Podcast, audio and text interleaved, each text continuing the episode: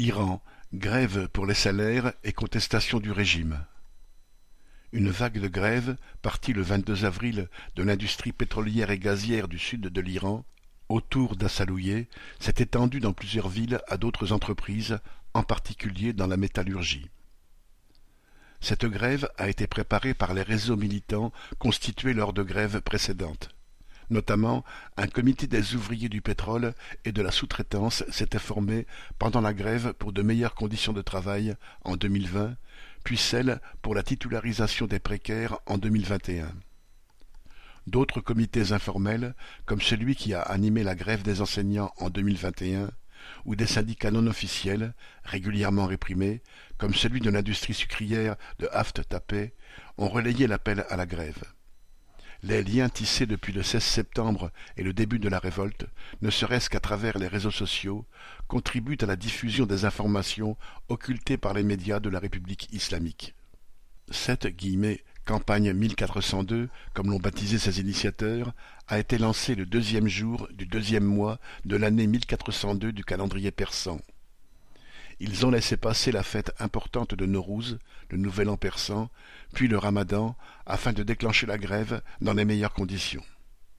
Les grévistes ont établi une liste de revendications dont la principale est une augmentation de 80% de tous les salaires, y compris ceux des nombreux contractuels. Le gouvernement Raïssi avait proposé 27%, alors que l'inflation dépasse largement les 50% par an.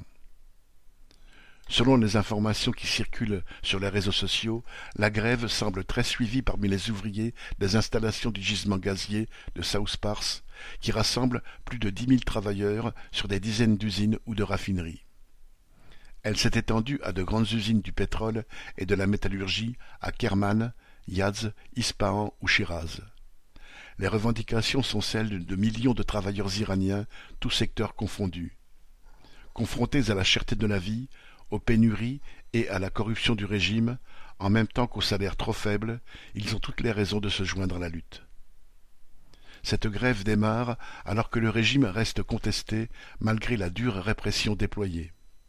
Les images d'un étudiant, pourtant issu de la milice pro-régime des Bassidji, coupant la parole au guide de la révolution, Ali Khamenei, lors d'une conférence, ont fait le tour du monde.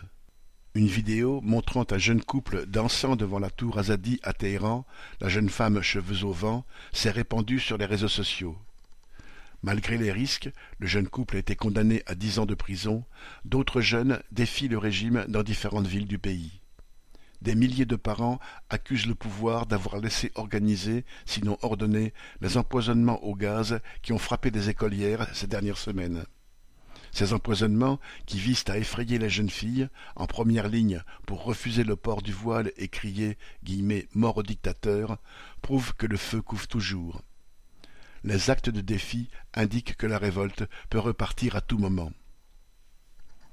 La campagne 1402 montre la capacité d'organisation et le rôle social et économique indispensable des travailleurs en Iran, bien au-delà du secteur pétrolier. Cette combativité et ce poids en font une force qui pourrait prendre la tête de la révolte contre le régime sans la laisser récupérer par les diverses coalitions, toutes respectueuses de l'ordre social, qui s'agitent en exil. Xavier Lachaud